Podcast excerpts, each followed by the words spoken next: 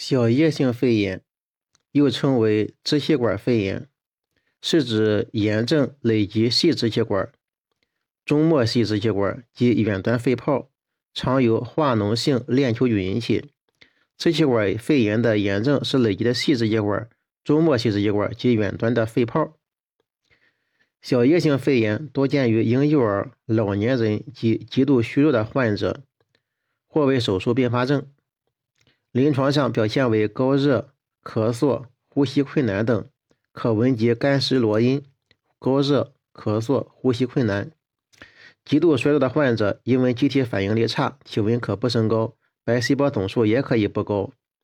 病变常经上呼吸道累及小支气管，并以小叶为中心向邻近扩散，在小叶支气管和肺泡内产生炎性渗出物。病变范围是小叶性的。呈两侧散在分布，可融合成大片。由于细支气管充血、水肿，可以导致细支气管不同程度的阻塞，形成小叶性肺气肿或者肺不张。X 线表现：小叶性肺炎多在两肺的中下野的内外带，就中下野内外带、内中带、中下野的内中带。第二呢是肺纹理增多、增粗、模糊。第三，小叶性肺炎呢在 X 线上是沿肺纹理分布的斑片状模糊致密影，密度不均匀。密集的病变可以融合成较大的片状。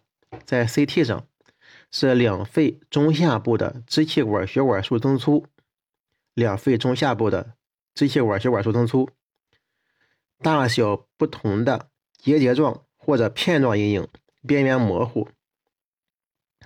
多个小片状阴影可以合成大片状，有时在小片状影之间见到一到两厘米的类圆形透亮阴影，为小叶支气管部分阻塞引起了小叶性的过度充气，形成活瓣效应了。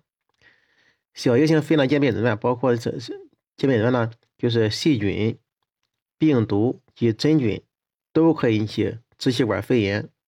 根据支气管肺炎影像表现。鉴别其病原性质比较困难，有时与结核也很难鉴别，需要结合临床表现和实验室检查进行鉴别。